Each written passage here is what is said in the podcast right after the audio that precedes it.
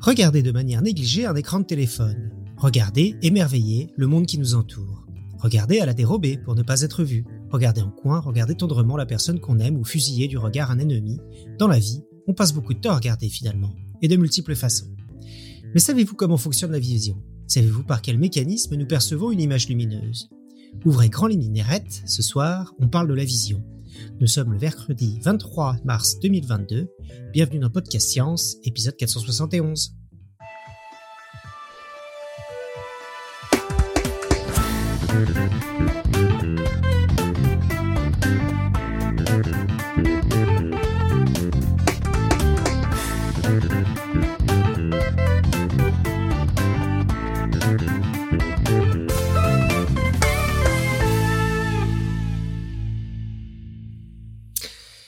Très bien, et donc bah, pour nous parler de ça, une table comme d'habitude totalement éclatée, donc avec euh, moi-même le seul parisien, Cléora depuis la Normandie. Ouais, salut à tous.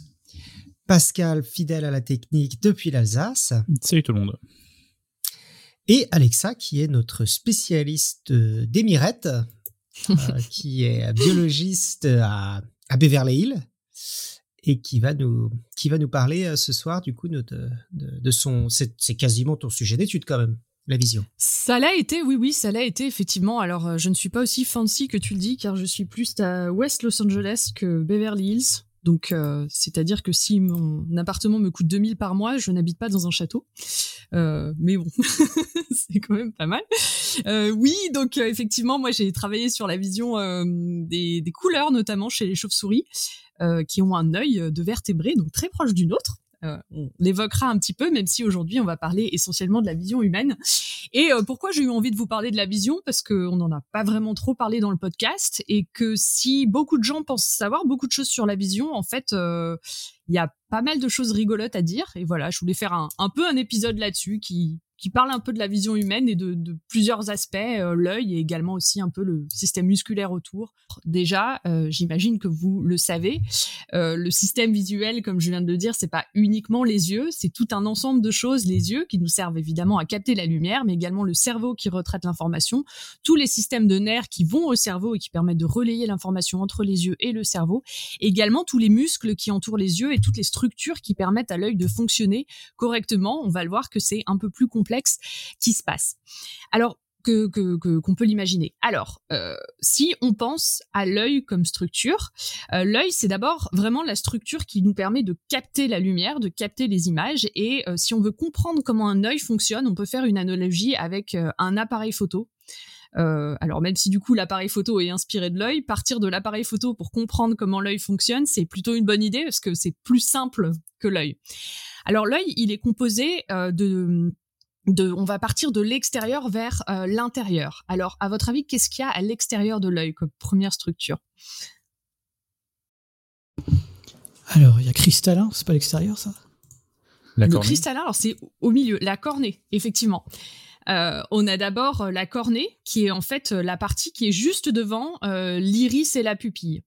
Donc ça, c'est vraiment la partie qui protège de l'œil et qui se prolonge par ce qu'on appelle la, la sclère ou euh, les tissus ou la conjonctive. Vous savez, la conjonctive, c'est cette, euh, cette partie qui peut être inflammée quand vous avez une, une conjonctivite, par exemple, qui est le blanc de l'œil. Donc, vous avez le blanc de l'œil et vous avez juste devant euh, l'iris et la pupille la cornée qui protège en fait l'œil de l'extérieur.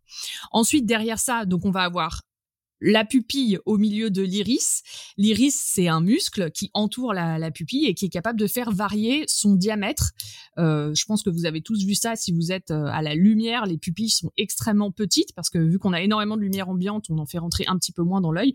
Par contre, si vous êtes à l'obscurité, ou si vous avez pris certaines substances, la pupille est extrêmement dilatée. Euh, en général, c'est parce que quand vous êtes à l'obscurité, en tout cas, moins de lumière, plus de lumière a besoin de rentrer, donc on ouvre la pupille pour permettre à la lumière de rentrer. Si on reprend l'analogie avec un appareil photo dont j'ai parlé, euh, la pupille ce sera vraiment le diaphragme de l'appareil photo. Euh, alors on peut parler des appareils photo numériques hein, et ou des appareils photo à l'ancienne. Euh, si vous avez si vous avez pris des appareils photo avec des films par exemple, si vous ouvrez évidemment le diaphragme à fond et vous prenez une photo, elle apparaîtra toute blanche parce qu'on a beaucoup trop de lumière qui rentre. Donc là vraiment la, pupille ça va avoir ce rôle là de, de changer la quantité de lumière qui rentre dans l'œil. Derrière on a ce que Cléora a mentionné qui est le cristallin qui euh, joue le rôle en fait dans votre appareil photo de la lentille, d'une lentille convergente. C'est vraiment exactement ça, euh, qui est formée de tout un tas de protéines, notamment de l'une qui s'appelle la cristalline. Et le rôle de cette euh, de cet organe du cristallin, ça va être vraiment de jouer le rôle de lentille pour aller focuser l'image sur le fond de l'œil, pour aller former l'image que vous voyez du monde qui vous entoure à un endroit exactement précis du fond de l'œil. Comme un appareil photo, vous avez une lentille qui vous permet d'aller projeter l'image exactement, de faire se former l'image exactement à l'endroit de votre capteur ou euh, de la pellicule dans le cas des, vieux appareils euh, pour qu'on ait une représentation fidèle. C'est exactement le rôle du cristallin. Et euh, ensuite, vous avez un grand espace dans l'œil qui est à peu près formé de, de, gélatine, un peu pas mal d'eau. et tout au fond de l'œil, là où se forme l'image, vous avez la rétine, qui est vraiment la partie de l'œil qui contient les photorécepteurs, donc qui est capable de réceptionner la lumière. Et euh, la rétine, dans la, si on reprend l'analogie de l'appareil photo, c'est vraiment euh, soit votre pellicule, soit votre capteur. C'est ça, c'est là où l'image va se former et c'est euh, la rétine qui va coder en fait l'information de l'image pour ensuite relayer ce signal via le nerf optique jusqu'au cerveau qui lui, bah évidemment, va reconstituer l'image que vous verrez. J'ai mentionné la partie entre le cristallin et la, et la rétine qui est, la, qui est constituée un peu d'eau, etc.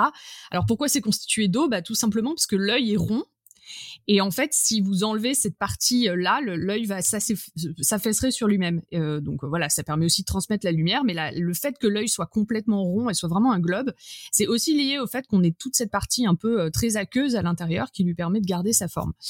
Euh, comme l'a dit Johan, j'ai travaillé sur la vision pas mal et quand j'ai été amenée à disséquer des yeux, Bon, c'est pas très euh, ragoûtant euh, dit comme ça, mais euh, ça c'est un, truc qu'on voit extrêmement bien quand on dissèque un œil et qu'on enlève cette partie un peu gélatineuse qui est à l'intérieur, l'œil va complètement s'affaisser sur lui-même.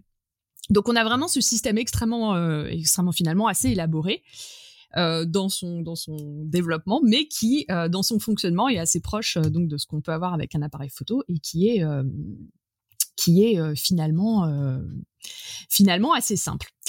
Alors, euh, comme je vous l'ai dit, le cristallin, c'est une lentille. Et qu'est-ce que, qu'est-ce que vous savez sur les images qui se forment à travers des lentilles convergentes? Moi, je sais qu'elles sont à l'envers. J'ai pas fait beaucoup de physique, mais. elles sont à l'envers. c'est ça. Sans physique, tu sais qu'elles sont à l'envers. Joanne, tu savais aussi. Alors, Joanne peut J'ai pas eu le temps de répondre, pardon. euh, Joanne, du coup, tu peux peut-être nous expliquer le côté physique, pourquoi l'image se forme à l'envers? Euh, bah euh, oui, là c'est le plus simple, c'est de le voir avec de l'optique euh, en traçant des rayons. Donc je sais pas mm. si vous vous souvenez, euh, certains d'entre vous en ont fait au lycée. avec plus ou moins de, plaisir, vous vous en rappelez peut-être pour certains. Mais donc bah si vous tracez le rayon, vous voyez bien que le, rayon qui passe, celui qui arrive en haut, de, qui passe par le haut de la lentille en fait, va être envoyé euh, vers le bas de la de l'image euh, au moment du passage de la lentille et inversement en fait quand c'est une quand, une lentille euh, pour une lentille convergente. Voilà, je sais pas si c'est ça que tu voulais ou. Si si c'est ça, bah je pense que mmh. effectivement c'est une bonne idée de rappeler les expériences de physique du fait que la lentille est convergente, l'image se forme à l'envers sur la rétine. Alors pourquoi est-ce qu'on la voit à l'endroit? euh, Ça, en fait, c'est quelque chose que des gens ont essayé d'expliquer euh, par le passé de, différentes façons. Je pense qu'il faut se rappeler pour comprendre ça que bah, les organismes ont quand même euh, évolué dans un environnement euh, bon, l'évolution a privilégié l'évolution du cristallin comme lentille convergente et le cerveau a coévolué avec ça et donc remet d'instinct euh, l'image à l'endroit en fait. Donc c'est pour ça qu'on voit l'image dans le bon sens. Maintenant, il y a une expérience rigolote dont je voulais parler qui a été faite dans les années 50, enfin initiée dans les années 30, mais vraiment plus développée dans les années 50, qui est l'expérience d'Erisman. C'est euh, quelqu'un qui s'est dit et si on mettait euh, l'image à l'endroit, si on forçait la vision de, sur la rétine, la projection d'une image à l'endroit comment est-ce que euh, les gens feraient en fait? Donc pour ça, il a inventé des lunettes avec des prismes qui du coup font voir à l'œil une image inversée, qui du qui du coup oblige la formation d'une image à l'endroit sur la rétine derrière. Et euh, alors c'est marrant, les sujets ont porté ces lunettes pendant pendant quelques jours. Au début, évidemment, les gens, euh, ben c'est comme quand on se met devant un miroir et qu'on essaye d'attraper les choses. Les gens étaient complètement déboussolés. Et puis au bout d'un moment, les gens euh, s'adaptaient et euh, réussissaient au bout d'une semaine à euh, ben, même peindre et, et, colorer les choses à l'endroit, alors qu'a priori l'image se formait à l'envers. Euh, ça, ça veut pas nécessairement dire que le cerveau a inversé l'image. Ça veut pas, ça veut plutôt dire que la personne s'est adaptée. Mais euh, et ça montre aussi la capacité du, du cerveau à s'adapter. Mais euh, c'est des expériences qui, qui sont, je trouve, rigolotes parce qu'elles montrent qu'en fait très tôt les gens se sont posés ce genre de questions. Et euh, évidemment, justement, du coup, à partir de parce que ces, ces, ces trucs, ces expériences d'optique là, on les connaît depuis depuis avant Newton. On sait qu'une lentille convergente ça inverse et du coup, il n'y a Ouais. pas eu Enfin, ça a dû faire bugger, je pense, pas mal de gens pendant longtemps, non Le fait que parce que c'est pas intuitif que le cerveau il inverse, non?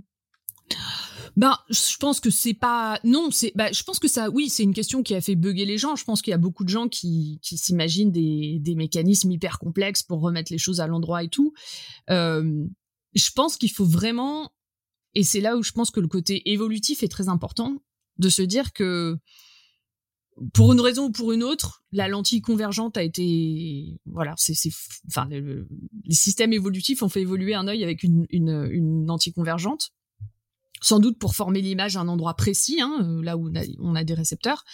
Euh, mais maintenant, si tu développes le cerveau en parallèle de ça, euh, bah finalement, c'est pas vraiment un problème que l'image soit à l'envers. Si intuitivement le cerveau sait comment interpréter cette image, tu vois.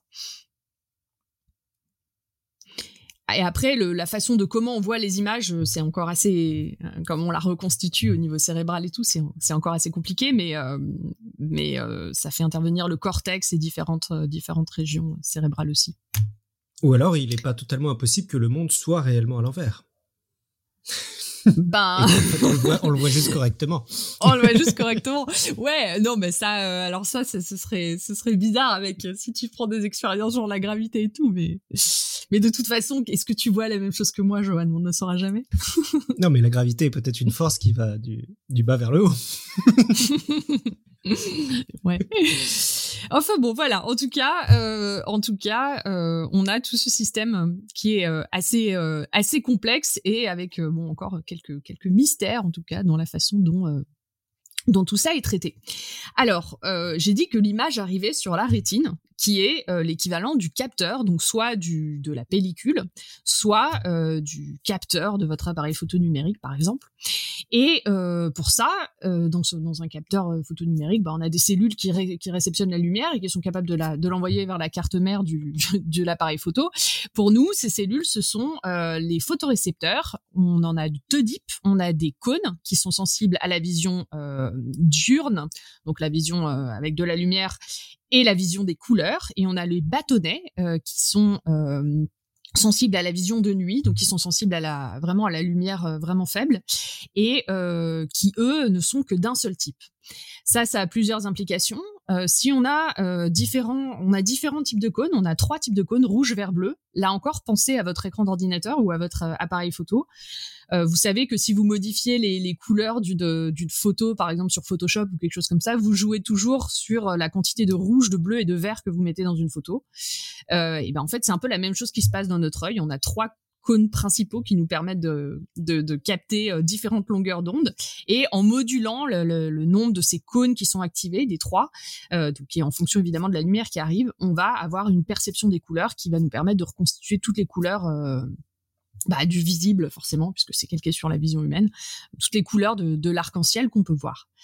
Euh, par contre euh, pour ce qui est des bâtonnets donc ceux qui nous permettent de la vision de nuit on en a qu'un seul type. Et ça ce que, qui est sensible plutôt dans le bleu. Et ça, ce que ça veut dire, c'est qu'en fait, la nuit, on n'est pas capable de, de voir les couleurs. Euh, vous pourrez, euh, j'en parlerai un petit peu plus loin, un petit peu plus tard dans dans, dans cet épisode, mais euh, on n'a qu'un seul type de photorécepteurs pour voir la nuit, qui sont euh, donc les bâtonnets. Ensuite, reprenons donc la géologie du capteur. Si je vous parle de, de la résolution d'une photo, est-ce que vous savez à quoi c'est lié la résolution d'un d'un appareil photo, par exemple? C'est le nombre de pixels, ça? Oui, Ouais, alors euh, c'est lié à plusieurs choses, mais en grande partie le nombre de pixels que tu que, effectivement ton appareil peut voir joue sur la résolution. On pense que pour la vision, on a un peu le même nombre de choses qui intervient euh, en fonction des espèces animales euh, notamment sur les chauves-souris, on a, suivant les espèces, des variations du nombre de cônes et de bâtonnets dans les rétines.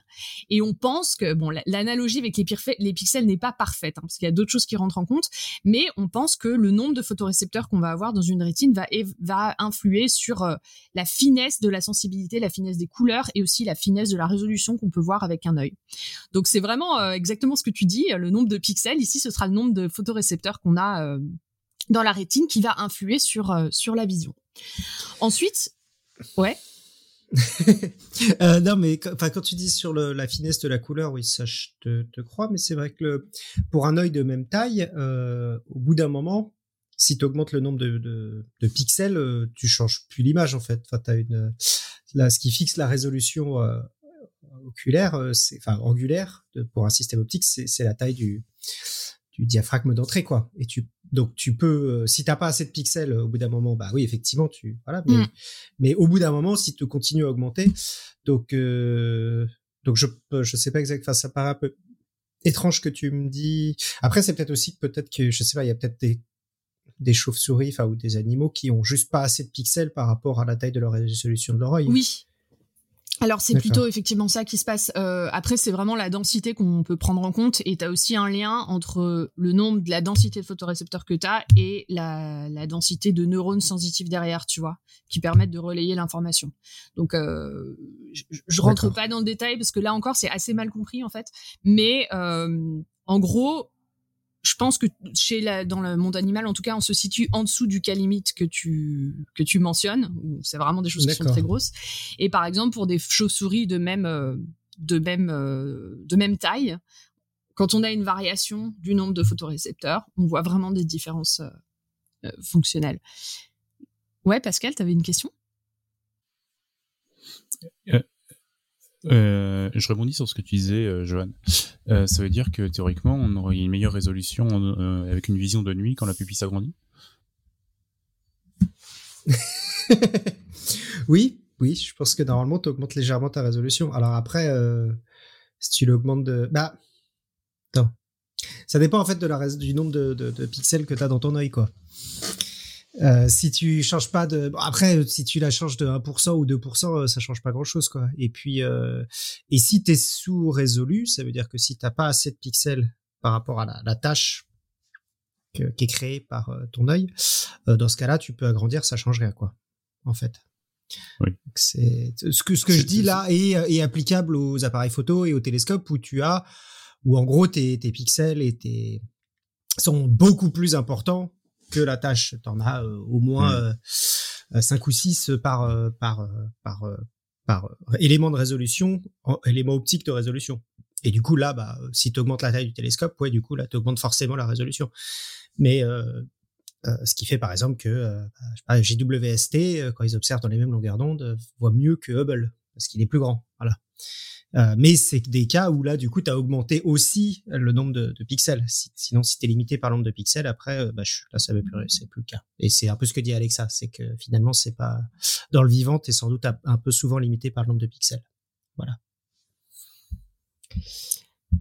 Euh, pour ce qui est de la résolution jour versus nuit, on, va y venir aussi un peu plus loin parce que il n'y a pas uniquement ça qui, qui vient en compte, mais c'est effectivement une question, une question importante. Euh, alors ensuite, je parlais purement là ici de la densité hein, de de bâtonnets et de et de cônes. Et en fait, ce qu'il faut savoir aussi, c'est que l'œil, euh, alors l'œil humain en particulier, celui, celui sur lequel je me focus aujourd'hui, euh, n'a pas une répartition uniforme des cônes et des bâtonnets sur la rétine. On a la région centrale de l'œil, une des régions euh, vraiment au milieu qui s'appelle euh, la fovea, qui est un concentré de cônes euh, on a vraiment plein plein de cônes les uns sur les autres, très collés. On a très peu de bâtonnets. Et par contre, dans les régions, le plus on s'éloigne de cette région, le plus on va avoir de euh, de, euh, de bâtonnets. Donc on a vraiment cette différence entre euh, la répartition des cônes et des bâtonnets sur la rétine qui a des conséquences très importantes euh, sur, sur la vision. En fait, cette partie, la fovea qui est au centre de l'œil, qui contient tous les cônes, c'est la partie qu'on utilise pour focuser, pour vraiment focuser sur quelque chose et, et pour voir une vision des détails en vision, en vision diurne. Par exemple, si vous focussez par exemple sur un mot là sur votre écran, vous focussez sur lui et si vous essayez de voir votre vision périphérique, vous vous rendez compte que vous voyez pas vraiment tellement ce qui est autour avec le même nombre de détails. En fait, c'est un peu flou. Et ça, c'est vraiment lié à cette différence qu'on a, qui est que quand on focus sur quelque chose, on utilise cette région de l'œil qui est spécialiste dans la région des détails parce qu'on a beaucoup de cônes et parce que euh, et parce que voilà ils sont ils sont vraiment concentrés dans ce petit point là et euh, autour la vision périphérique ben elle est elle est un peu plus floue euh, mais elle nous sert évidemment pour d'autres choses. Elle est, plus sensible à des mouvements, ce genre de choses. Mais vraiment, pour tout ce qui est précis, euh, c'est à ce niveau-là. Et euh, ça, ça fait aussi que on a vraiment cette différence bah de de capacité entre vision centrale et vision périphérique, qui est assez spécifique en fait à l'espèce humaine. Les souris, par exemple, ont une répartition beaucoup plus homogène des, euh, des cônes, ce qui leur permet pas d'avoir cette capacité de focuser qu'on a sur euh, certaines images. On a aussi un taux de rafraîchissement qui est différent entre la vision centrale et la vision périphérique. La vision centrale, on rafraîchit des images plus 3-4 fois par seconde, alors que la vision périphérique, euh, on rafraîchit à 100 images par seconde. Ça aussi, c'est lié avec le fait que on focus parfois avec notre vision sur euh, des choses en particulier euh, et que euh, et que euh, et que c'est qu'on a cette différence de vision entre les deux. Si euh, vous fixez quelque chose aussi d'une façon très très nette et si on force l'œil à ne pas bouger, euh, on observe quelque chose qui est intéressant. On se rend compte que les images, elles disparaissent au bout d'un moment.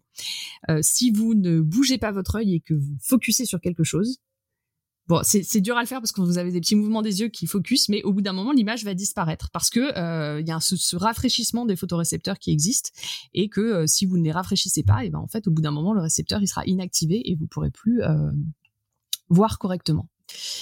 En dehors de ce de cet endroit qui s'appelle la fovea, où on a les cônes qui permettent la vision euh, hyper précise, la vision fixe, on a aussi une autre zone au niveau du nerf optique qui euh, est la zone aveugle. C'est vraiment une zone où on n'a pas de photorécepteur.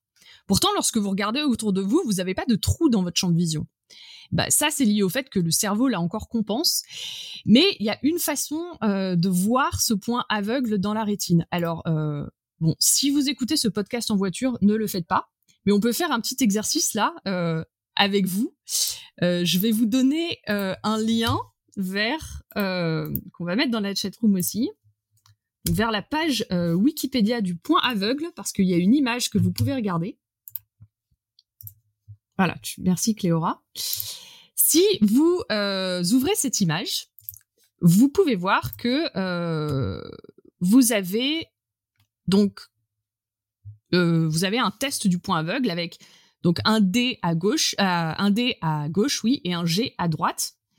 Et ce que vous pouvez faire, c'est que vous allez regarder ces deux lettres et vous allez ma masquer l'un de vos yeux et vous fixer avec l'autre la lettre appropriée. Donc, c'est-à-dire que vous fermez par exemple l'œil euh, l'œil gauche et vous fixez avec votre œil droit la lettre D. Et si vous jouez avec euh, la distance euh, que vous avez à, euh, à cette image, vous pouvez voir qu'au bout d'un moment, l'autre lettre va disparaître. Il faut que tu caches ton œil, Johan, vraiment. Ah, c'est flagrant. Hein. Ça marche chez ouais, toi, Pascal, ouais. Et eh ben, voilà. Et eh ben ça, c'est, euh, ça met en évidence en fait le fait que vous avez ce point aveugle où à un moment donné, quand vous avancez et reculez, vous ne voyez plus. Euh, vous ne voyez et plus. Et ça marche euh... pas avec deux yeux, parce qu'en fait, avec deux yeux, en fait, il y a l'autre œil qui, qui aide le premier, en fait. Oui. Mais en fait, tu mais compenses. ce qui est marrant, c'est que c'est continu, c'est qu'il y a le cerveau, il sait pas, enfin, il nous dit pas quand est-ce qu'il y a qu'un seul œil qui voit ou quand il y en a deux, quoi. Oui, voilà, exactement. Oui, Donc, ce qui voilà. est normal en fait, parce que finalement, même quand j'y pense, en fait, euh, tout le côté gauche de ma vision, en fait, il y a que mon œil gauche qui le voit, mais je vois pas foncièrement de différence en fait avec euh, le. Bah, après, c'est la vision binoculaire, en fait. Après, Mm. tu, tu as, le cerveau qui intègre les informations des deux et qui, qui remet ensemble. Et, et ça permet aussi de voir en 3D parce que tu peux pas, tu pourrais pas voir en 3D si t'as un seul, euh, correctement en 3D si tu as un seul œil. Donc, tu as après une intégration des informations spatiales, etc., qui se fait au, niveau, au niveau plus central. Euh, alors, comme je l'ai dit, euh, je vous ai parlé un peu de ces images qui disparaissent là. En fait, euh, pour comprendre ça, il faut comprendre comment, ce qui se passe lorsque la lumière arrive sur le photorécepteur. Donc, j'ai dit qu'il y avait des rafraîchissements, etc., qu'on avait différentes densités en fonction de là où on est sur la rétine. En fait, ce qui se passe lorsque la lumière touche un photorécepteur, elle va l'activer. un photorécepteur qui est dans un état moléculaire, on va dire, là encore, je vais pas rentrer dans le détail parce qu'on pourrait aller dans le détail des des photorécepteurs, etc. Mais ce serait, assez euh, biochimique et pas très très intéressant finalement. Lorsque la lumière arrive sur un photorécepteur, elle va, qui est en état dépolarisé, dépolarisé je vais y arriver, dépolarisé, voilà. Elle l'hyperpolarise. Et ça, euh, c'est lié au fait que la lumière dans le photorécepteur, donc euh, que ce soit un, bâtonnet ou un cône, elle touche une protéine qui s'appelle une opsine, qui à l'intérieur a un pigment qui s'appelle qui s'appelle euh, le rétinal, qui se trouve dans les photorécepteurs. Et euh, en fait, quand la lumière touche la protéine opsine, le rétinal va changer de conformation et on va avoir une réaction en chaîne qui va se mettre. Et euh, finalement, ça va envoyer un signal euh, au nerf ensuite, euh, qui, aux différents neurones de la rétine et ensuite au nerf optique. Mais une fois que le récepteur il est hyper activé, il doit être inactivé pour être de nouveau utilisable. En fait, c'est vraiment comme euh, je sais pas, vous êtes chez vous, vous allumez un interrupteur, vous avez la lumière qui arrive, mais ensuite, euh, pour, pour avoir un signal lumineux encore, vous devez l'éteindre et le rallumer. Ben, c'est exactement la même chose qui se passe. En fait, lorsque votre récepteur il est euh, activé, il faut d'abord l'inactiver pour qu'on puisse voir de nouveau quelque chose. Et euh, c'est pour ça qu'en fait, on a besoin de constamment euh, régénérer les images et qu'on peut pas euh, fixer constamment euh, quelque chose. Sinon, on pourrait pas former de nouvelles images et l'image disparaîtrait. Alors, vous allez me dire, oui, mais moi, je fixe des fois des choses et les images ne disparaissent pas. Alors, comment ça se fait? En fait, ça se fait parce que l'œil, votre œil, il bouge en permanence en fait. Même quand vous fixez quelque chose, il y a plein de petits mouvements qui ont lieu dans l'œil qui permettent bah, aux images de se rafraîchir en fait un petit peu en permanence. Donc on a différents types de mouvements. On a euh, des mouvements de saccade qui peuvent être volontaires ou non, donc qui sont des, des, mouvements que votre œil fait. Par exemple, si vous regardez un visage pour la première fois, vous vous rendez sans doute pas compte, mais vous vous bougez souvent de regarder les yeux de la personne, son nez, sa bouche. Et ça, il y a tout un tas de schémas qui peuvent être faits euh, et qui ont été décrits. Euh, en fait, on, regarde quand on regarde une scène, on, on regarde différents éléments euh, plus ou moins euh, rapidement. On a aussi ce qui s'appelle les micro des micro saccades pour ce qui est la fixation dont je parlais. Par exemple, vous focussez sur un un mot sur votre écran. Par exemple, moi j'ai le numéro 471 qui est, qui est sur mon écran d'ordinateur là. Si je focus sur lui, je peux vraiment voilà focuser très fort sur lui. Mais en fait, mes yeux font des petites micro saccades qui euh, bah, permettent de rafraîchir comme ça, euh, le, de régénérer en fait en permanence euh, le champ visuel. Vous avez d'autres mouvements aussi comme la dérive, c'est ça qui vous permet de suivre un objet qui se déplace par exemple. Lorsque vous voyez une voiture qui passe devant vous et que vous la suivez du regard, ben, il y a tout un tous les muscles au niveau des, des les, les, les, six muscles principaux au niveau des yeux et d'autres aussi qui permettent de, de suivre euh, de suivre tout ça. Euh, vous avez aussi un réflexe qui est rigolo qui s'appelle le réflexe oculo-vestibulaire. C'est celui qui vous permet de rester fixé sur quelque chose si vous êtes par exemple un, euh, sur une chaise qui tourne. Si on vous met sur une chaise et que vous faites tourner la chaise, en fait, vous voyez pas tout flou. Vous, vous suivez du mouvement le, le, paysage. Et en fait, ce qui se passe, c'est que même si vos yeux ils tournent un peu avec votre tête, bah, vous avez un, un, un système qui permet des saccades qui permettent de compenser le mouvement des yeux pour que ça reste toujours fixe. Et c'est ça qui fait que euh, même si vous êtes un mouvement, même si vous tournez, même si vous êtes soumis à tout un tas de, de différences, euh, vous pouvez euh, quand même garder une vision euh, suffisamment nette. C'est rigolo, il y a un truc d'ailleurs sur ça avec le, le cinéma où je lisais que euh, avec les, les nouvelles euh, avec les enfin, de, de, nouvelles caméras maintenant tu peux filmer suffisamment rapidement en fait pour ne pas avoir cet effet de flou quand la caméra bouge très vite. Oui. Et en fait euh, ça alors c'est plus réel parce qu'en pratique nous on ne l'a pas. Mais ça met assez mal à l'aise les gens parce qu'on s'est habitué en fait au cinéma à ce que le on ait du flou quand l'image bouge vite quand il y a une chaîne d'action rapide. On voit du flou et on s'y habitue. Et, euh, et du coup les, les films qui sont euh, filmés en, avec plus euh, plus de FPS en fait du coup n'ont pas de flou. Euh, mais souvent mettent un peu mal à l'aise les, les ciné parce qu'on n'a pas l'habitude de voir ça en fait. Il y a des télés qui rajoutent des images aussi calculées pour pour casser ces effets de flou. Et, et quand j'ai changé de télé il y a, il y a deux ans ça m'a vraiment fait bizarre et je ne supportais pas. Je pensais que c'était la 4K qui me faisait ça et en fait non, c'était le c'était ça. Oui, c'est quoi? C'est tu passes à du 60 Hz, je crois, au lieu de 50 Hz, quelque chose comme ça, il me semble. Euh, alors c'est pas, euh, c'est plus au niveau de des frames par seconde euh, que de la... par seconde, Donc pour moi, ouais, c'est tu dois passer de 24 à 60 ou un truc comme ça. Hmm. Bah moi j'ai eu le même effet que toi. Mes parents ont acheté une nouvelle télé qui a ça et euh, je, je, ça fait pas réel pour moi en fait. Je sais pas pourquoi. Je trouve que ça fait un effet vraiment très très bizarre. Euh... Ça fait, je suis d'accord. Il y a un petit côté un peu euh, Vallée de l'étrange en fait. Mm. T'as l'impression que les personnages sont trop fluides et ce qui est bizarre parce qu'au final euh, c'est plus proche de ce qu'on a vraiment. Mais je pense qu'on s'est habitué. Ouais. Il y a un film que, j'avais vu qui était tourné en 60 images par seconde, qui était pas terrible, avec Will Smith, qui s'appelait Jamie Neiman et qui faisait euh, euh, Ouais, t'as l'impression de voir du, un truc en plastique. Hein, c'est assez bizarre, ça faisait mal à l'aise. Ça m'a d'ailleurs gâché un peu la série euh, The Mandalorian. ah oui.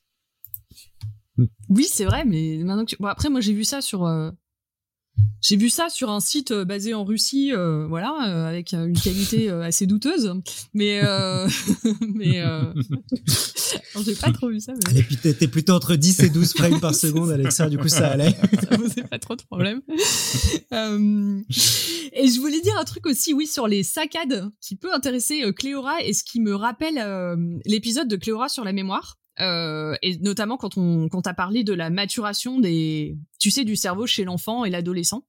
En fait, les mouvements de saccade, c'est typiquement quelque chose qui qui est pas complètement en place euh, avant l'adolescence. Alors les saccades euh, verticales, je crois, donc celles qu'on voilà qu'on fait comme ça, se mettent vraiment en place vers 6 ans. Mais certaines saccades horizontales se mettent en place vraiment plus vers 15 ans. Enfin, on va dire le la fonction complète quoi. Donc euh, quand on dit que les enfants en dessous de 12 ans ont un champ visuel qui est pas mature, ça fait partie des choses qui rentrent en compte, c'est évidemment plus complexe que ça, mais ça nous montre aussi là encore que euh, en fait, il y a plein de choses qui se mettent en place euh, à la fois au niveau cérébral, visuel et là purement aussi voilà les, les, le fonctionnement de ces de, ces muscles contrôlés involontairement. Et ça, tu, tu sais comment on le sait? Parce que j'avoue que ça me paraît dingue. C'est-à-dire qu'on a demandé à des enfants et on s'aperçoit qu'ils voient pas la même chose verticalement qu'horizontalement que euh, par rapport à ah ben, nous. Alors, tu as plein d'expériences qui sont faites. En fait, euh, bah, ça tombe bien, ça me permet de rebondir là-dessus. Euh, sur euh, Pour étudier les muscles. Alors, il y avait une expérience assez horrible qui avait été faite pour cette idée d'image qui disparaissent. Donc, le fait que si on fixe une image, elle disparaîtrait si on n'avait pas ces, saccades et ces micro-saccades. En fait, il y a des gens qui euh, avaient réussi à immobiliser, euh, non, c'était pas trop dégueulasse en fait, qui avaient réussi à immobiliser l'image sur la rétine en fixant les yeux, en immobilisant les yeux de vers une image et non, alors ils n'ont pas immobilisé vraiment physiquement complètement, mais ils ont aussi euh, fait bouger un petit peu l'image avec le, regard pour compenser cet effet des micro-saccades. Et, euh, là, effectivement, les images disparaissaient. Et euh, en fait, les micro-saccades, tu peux vraiment étudier les mouvements, soit avec des caméras, je crois, je crois en mettant des capteurs et des choses comme ça, tu peux, tu peux étudier un peu les muscles.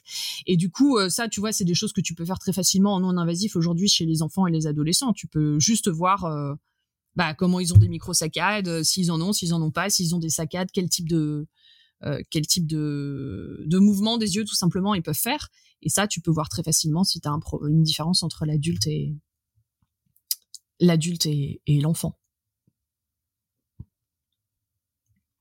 Donc, euh, donc voilà, ça, ça, permet de faire, euh, ça permet de faire pas mal de choses. Euh, oui, alors ça, j'en parle après. Alors, puisqu'on parlait euh, des couleurs, je voudrais un peu revenir sur euh, la vision des couleurs dont j'ai parlé. Donc, je vous ai dit que on avait, euh, nous, on pouvait voir euh, donc rouge, vert, bleu. On avait trois types de photorécepteurs. et même si on a majoritairement en fait des bâtonnets, ce qui est assez surprenant parce qu'on on, on, est pas mal sur la vision de ces couleurs, on se rend compte qu'on est une espèce quand même relativement diurne parce que on a quand même un ratio qui est pas trop mauvais pour les bâtonnets en fonction des cônes. On a par exemple 20 bâtonnets pour un cône. Si vous prenez des espèces nocturnes, comme la souris, elle a 30 euh, bâtonnets pour un cône. Donc c'est vraiment cette différence de proportion entre les deux qui euh, bah, qu'on retrouve chez, tous les animaux euh, nocturnes. Ils ont beaucoup plus de bâtonnets. Pourquoi? Parce qu'ils voient beaucoup plus la nuit. Et la composition des photorécepteurs change aussi selon les espèces. Les espèces nocturnes ont tendance à avoir moins de types de cônes. Bon bah pour des raisons évidentes, hein, elles voient pas, elles, utilisent moins leur vision diurne et donc du coup bah, moins les couleurs. Donc les souris par exemple ont des cônes UV et euh, vert. Là où on a rouge, vert, bleu, les chauves-souris peuvent avoir deux types. Elles peuvent avoir soit euh, uniquement des verts, soit des verts et des UV. Donc on a selon les espèces cette différence, euh, cette différence de, capacité des couleurs. Après on a des animaux qui eux par contre voient beaucoup plus de trucs que nous. Les oiseaux par exemple, certaines espèces elles ont rouge, vert, bleu, UV. Donc elles ont accès à une dimension supplémentaire qu'on n'a pas. Chez les insectes on a aussi différentes couleurs. On a même une espèce euh, marine, euh, une sorte de crevette qui a jusqu'à 12 cônes différents. Donc on a vraiment cette variation, euh, cette variation énorme en fonction des espèces qui permet de voir différentes choses. une question qui revient souvent, c'est pourquoi on n'a qu'un seul type de bâtonnet? Et du coup pourquoi est-ce que la nuit on voit pas les couleurs? Eh ben, c'est une très bonne question. On ne sait pas. On ne sait pas pourquoi au cours de l'évolution on n'a pas euh, on n'a pas évolué différents types de bâtonnets. C'est des, des questions que les gens se posent. Euh, mais euh, mais c'est ce qu'on observe en tout cas dans le dans le monde animal. C'est commun à tous les animaux. Il y a qu'un seul type de bâtonnet, quel que soit l'animal. Alors, c'est une bonne question que tu poses. En fait, euh, la question aussi de l'œil. On a 96% des espèces, euh, des espèces animales qui ont un système pour voir. Donc ça montre quand même à quel point la vision c'est important. Euh, maintenant, les vertébrés, on a un œil qui a une origine commune. on a un œil qui est conservé avec la même structure. Maintenant, si tu pars en dehors des vertébrés, on a euh, des yeux très très différents. Si tu penses aux yeux des abeilles par exemple ou des mouches ou des trucs comme ça, tu vois l'œil composé avec les omatidies là. Euh, bah, ça, ce sera l'objet d'un autre épisode, je pense, avec Topo. On pourra faire un truc sympa. Euh, on a des systèmes visuels qui sont très différents, mais qui utilisent les mêmes gènes pour se faire. Ce qui pose la question de est-ce qu'on a un espèce de proto-œil commun qui s'est diversifié? Est-ce qu'on a l'acquisition des, yeux plusieurs fois? Bah, On pense qu'on a plusieurs acquisitions, mais euh, voilà, on a, on a vraiment euh, des gènes en commun qui sont faits. Et concernant les photorécepteurs, euh, on peut tracer l'origine effectivement commune des certains types de photorécepteurs assez loin. Maintenant, il y a des questions qui se posent, tu vois, loin dans l'arbre, de savoir bah, si tous les bâtonnets sont issus du même euh, gène initial, tous les cônes, etc. aussi. Euh, il y a un exemple chez les serpents où des bâtonnets deviennent des cônes, genre sont transmutés en différents cônes. Donc, ce qui laisserait penser que un type peut évoluer dans un autre. Enfin, tu vois, il y a des questions qui se posent qui sont pas toutes euh, encore résolues avec des exemples un peu dans un sens et dans l'autre.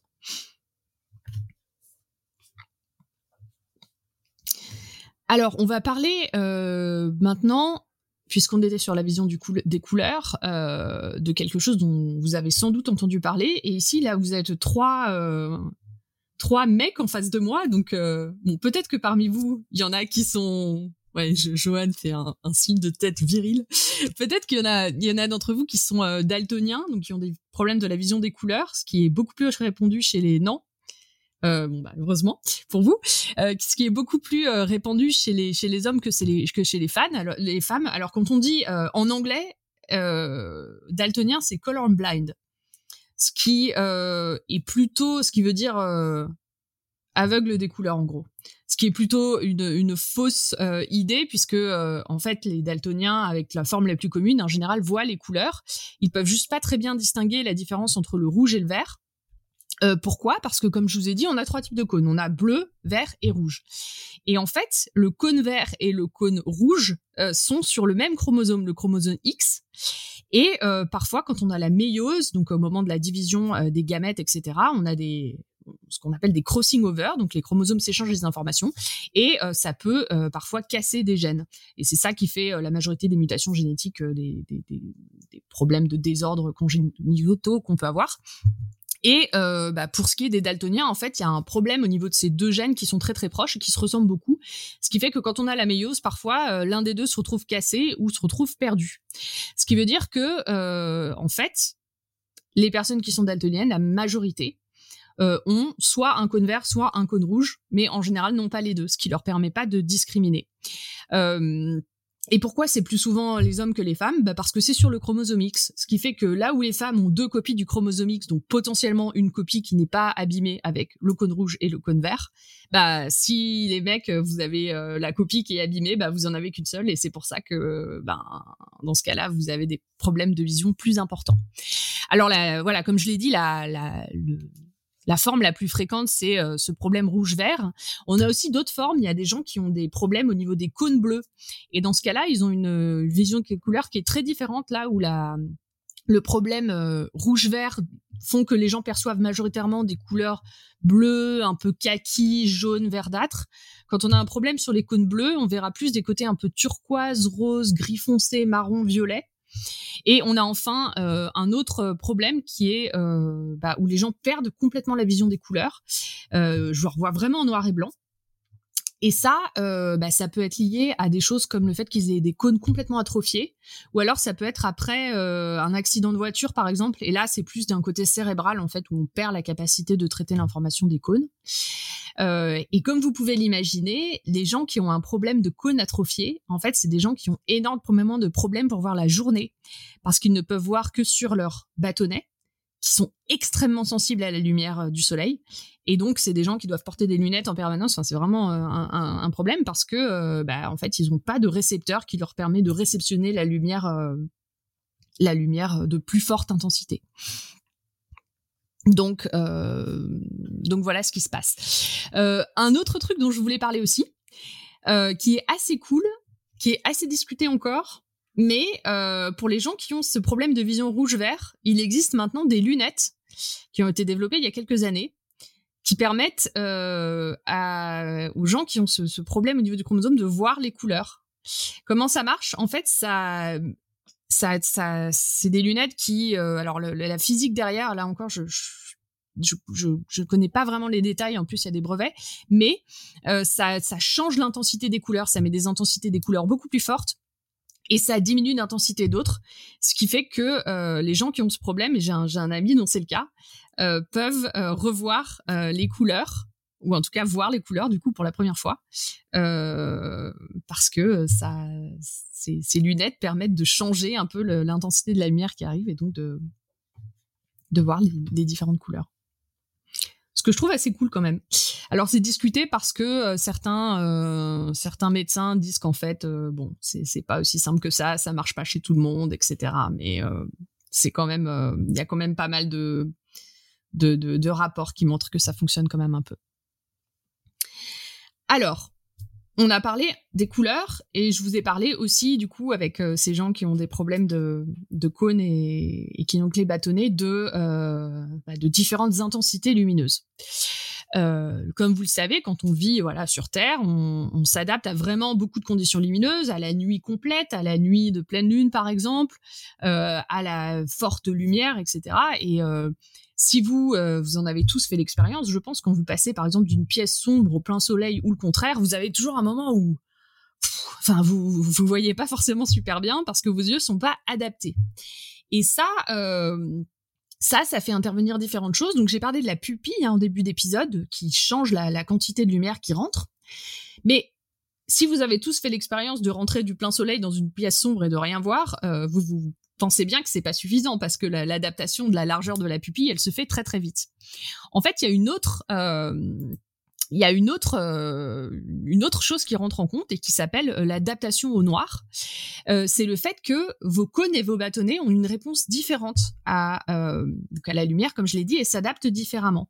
En fait, si vous êtes dehors et que vous rentrez dans une pièce sombre, ben d'un coup vous allez vous allez plus rien voir parce que ben, vos cônes vont pas percevoir la lumière parce qu'ils sont pas sensibles à ça. Mais vous n'allez pas voir non plus directement dans la nuit parce que vos bâtonnets ne sont pas encore adaptés. En fait, si vous vous souvenez ce que je dis, quand on a de la lumière qui arrive, bah, les photorécepteurs ils vont être inactifs pendant un moment. Mais euh, chaque photorécepteur a un certain seuil en fait de d'inactivité et les bâtonnets en fait quand vous êtes en plein soleil dans la dans la lumière du soleil dehors, ils sont en permanence bleachés parce qu'il y a tellement de lumière pour eux qui qui réagissent pas. Du coup, quand vous arrivez dans le noir, il faut qu'on ait ce système de régénération qui peut être plus ou moins long. Et vous allez progressivement avoir cette adaptation au noir. C'est ça qui fait que, du coup, quand vous rentrez dans la pièce noire, bah, vous voyez euh, de mieux en mieux dans la nuit.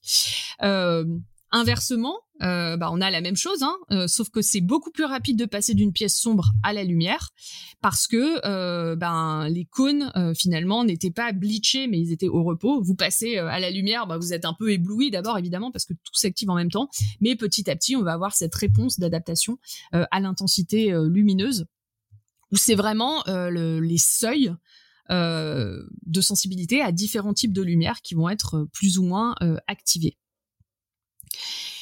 Une autre chose à prendre en compte aussi pour l'adaptation, c'est la longueur d'onde. Euh, et ça, euh, Johan, c'est un truc aussi que tu as sans doute euh, vu euh, dans, dans l'observation avec les, les, télescopes et peut-être toi aussi, Pascal, quand tu, quand tu regardes avec ton télescope la nuit.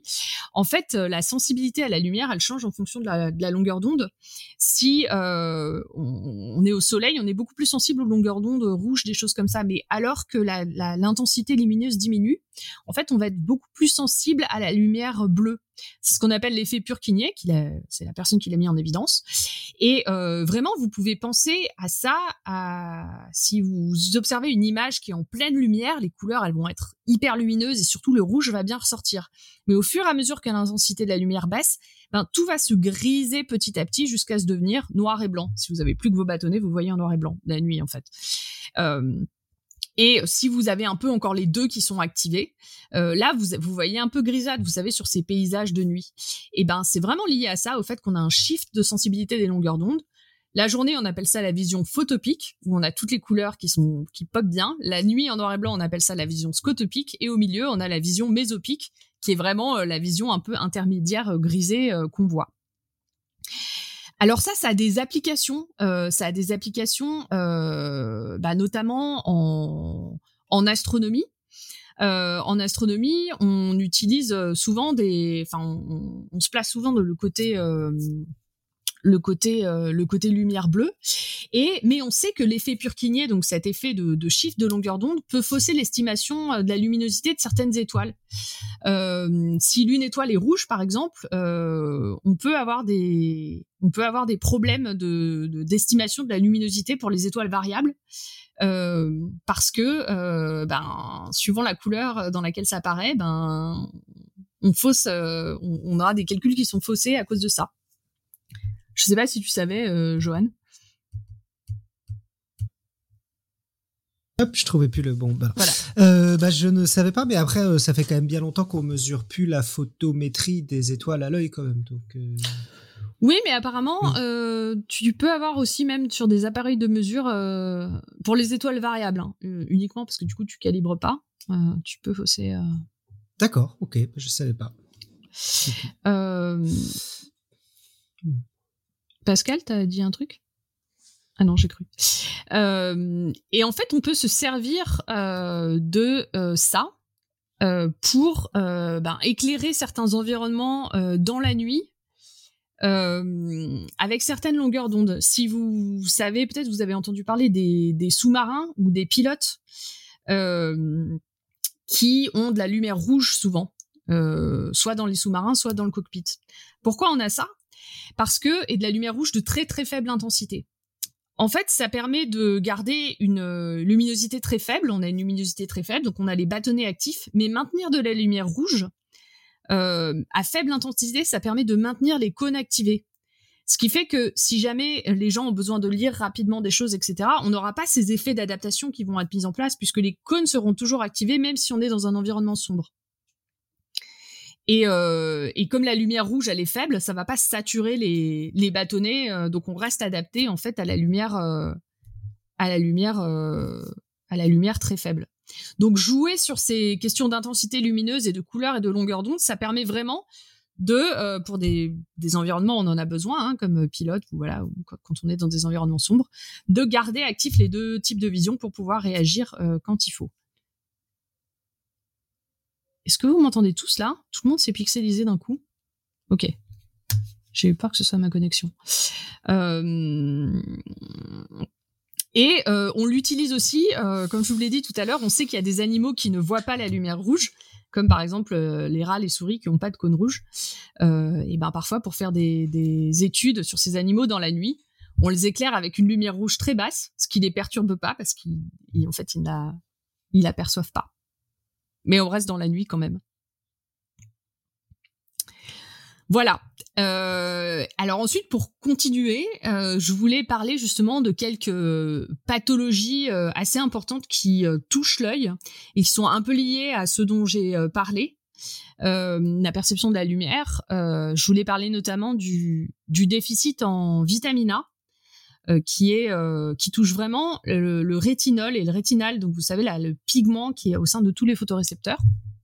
En fait, euh, lorsqu'on a des gros gros déficits en vitamine A, par exemple en, Afrique, dans des populations de la, de la, famine, des choses comme ça, euh, on peut avoir des gens qui deviennent aveugles progressivement, juste parce qu'ils perdent comme ça cette euh, bah, la capacité de, de, faire des photorécepteurs, d'avoir des photorécepteurs de, de bonne de bonne voilà de bonne qualité. en général, ça commence par des, des, conjonctivites, des choses comme ça, et puis ensuite des problème au niveau de la cornée et à la fin, euh, on a d'abord une perte de la vision euh, scotopique, donc de la vision de jour, et puis euh, de la vision de nuit, et ensuite de la vision photopique, donc de la vision de jour progressivement. Alors pour remédier à ça, vous avez peut-être entendu parler de cette initiative il y a quelques années, notamment au niveau des OGN, du riz doré, des gens qui voulaient faire du riz à la vitamine A. Bon, ça a été très polémique après, parce qu'évidemment, ça mettait une dépendance des pays, etc. Euh, à ce, ce, riz.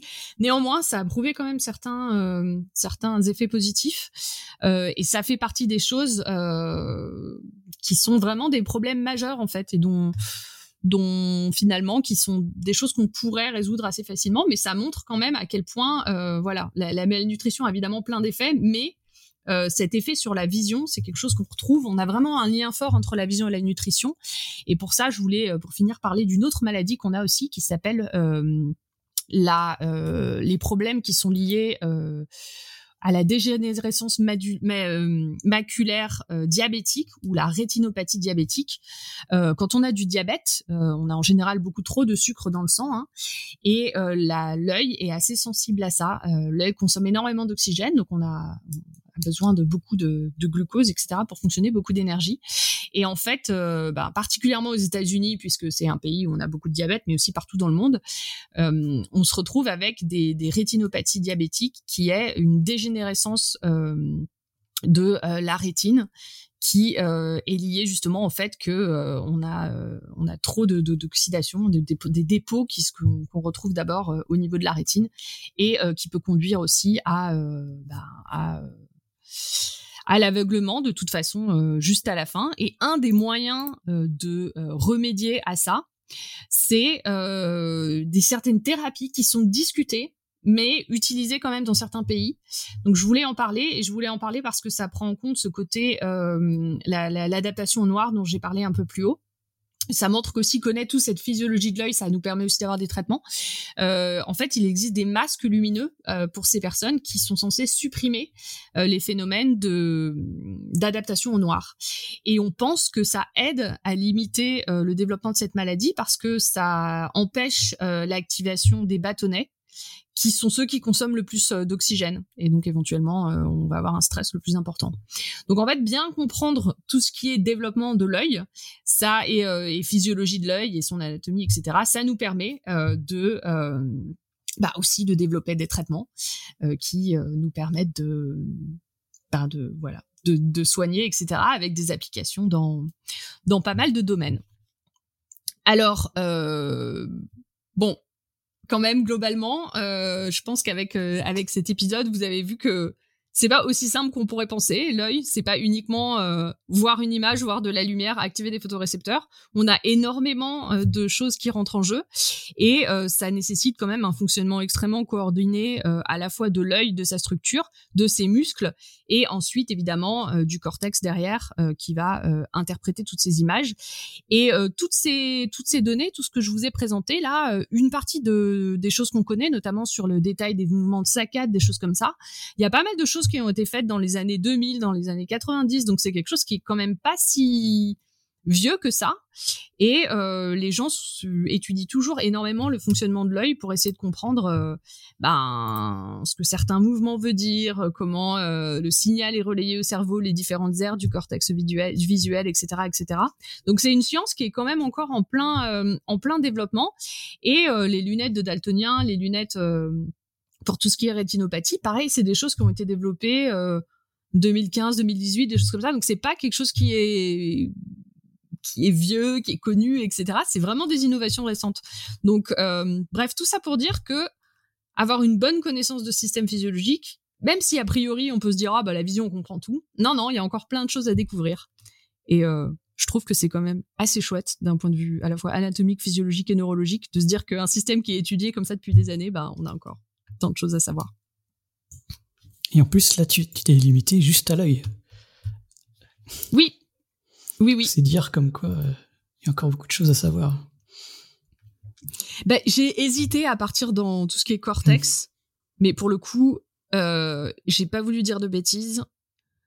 Et euh, là, euh, là, il y a énormément de choses à dire. Il y a des choses hyper intéressantes qui ont été faites. Euh, bah, par exemple, je crois qu'on en avait déjà parlé dans le podcast écolocation, mais par exemple sur des gens qui sont aveugles de naissance ou qui sont devenus très jeunes.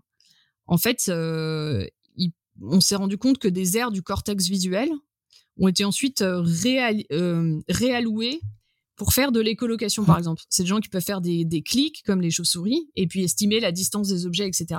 Et quand on regarde leur cerveau, ce qui s'allume, c'est pas euh, les régions de l'ouïe, c'est les régions euh, visuelles en fait. Donc euh, il y a plein de questions comme ça qui sont liées ou voilà le cortex visuel. Est-ce que c'est pour se représenter dans l'espace ou est-ce que c'est uniquement pour voir ou enfin il y a et ça, je crois que, alors du coup, la littérature récente, il faudrait qu'on invite quelqu'un pour nous parler de ça, en fait, qui travaille là-dessus futur épisode sur cortex visuel. Ouais. Uniquement. bah merci, c'était super intéressant. Mm. Euh, est-ce que tu es venu avec une quote? J'imagine que oui. Écoute, je suis venu avec une quote. Où est-elle? Alors, euh, c'est une quote, bon, un peu, euh, un peu philosophique. c'est d'un livre que je recommande à tout le monde. Je pense que, est-ce que ce serait celui-là? Est-ce que c'est celui-là? Attends, je regarde. Si je devrais choisir un livre, oui, oui, c'est bon. Non, mais je voulais dire, si je devais choisir un livre à, emporter sur une île déserte, peut-être que ce serait celui-là. C'est la trilogie de Philip Pullman à la croisée des mondes, euh, Heat Materials en anglais, qui a fait, je crois qu'il y a un TV show sur HBO. Euh, est-ce que c'est HBO Enfin, il y a une série qui qui est en cours de développement actuellement dessus, mais c'est un bouquin qui est sorti dans les années 90 c'est une trilogie un peu fantasy en lien avec le monde réel, mais qui est euh, vraiment exceptionnelle. Euh, et donc la citation, c'est Dès qu'ils voient une chose, les êtres humains ne peuvent s'empêcher de la détruire. Voilà le vrai péché originel. Voilà. J'étais, hmm, ça me fait rigoler parce que je, quand tu as dit que c'était un de tes livres préférés, je, m'attendais à ce que tu dises ça parce que tu m'en as déjà parlé plusieurs fois. Oui. et la bah, série, moi je l'ai lu enfant il y a, il y a 20 ans, mais effectivement c'était bien. Et la série est pas mal aussi. Ouais, j'ai eu du mal la série parce que j'avais lu le livre euh, peu de temps juste avant qu'elle sorte. Et du coup, euh, c'était trop frais dans ma tête en fait. Et voilà. Très bien. Et bah donc sur ce, nous allons euh, vous laisser. Euh, on le fait pas très souvent, et je voulais vous rappeler que notre seule publicité, c'est vous. Donc si vous aimez ce que nous faisons, vous pouvez euh, nous partager sur les réseaux sociaux, parler de nous euh, à vos amis, à votre famille. Et puis nous mettre des, des, étoiles sur les plateformes quand, il, quand, quand vous, le, vous envoyez l'occasion. Voilà, Euh, en tout cas, on reçoit vos messages de, de, félicitations et de remerciements. Euh, ça nous fait toujours très très chaud au cœur. On en a reçu un cette semaine qui nous a beaucoup touché, euh, même s'il nous a dit qu'il écoutait en partant de l'épisode 0, donc il écoutera sans doute ce, ce, ce, mot euh, que je lui dis que pour le remercier euh, dans, dans 4 ans. Euh, mais voilà. la semaine prochaine, on se retrouve pour parler de... J'ai un doute. On parle de la régénération, il me semble, euh, et en fait c'est Topo qui invite, euh, qui invite euh, deux, de ses chercheuses, ouais, deux de ses collègues, voilà, pour parler de ça. De l'université Paris-Cité. et du coup, nous serons, je viendrai chez lui pour pour enregistrer. Voilà. Et donc, on vous retrouve la semaine prochaine. Et que servir la science soit votre joie.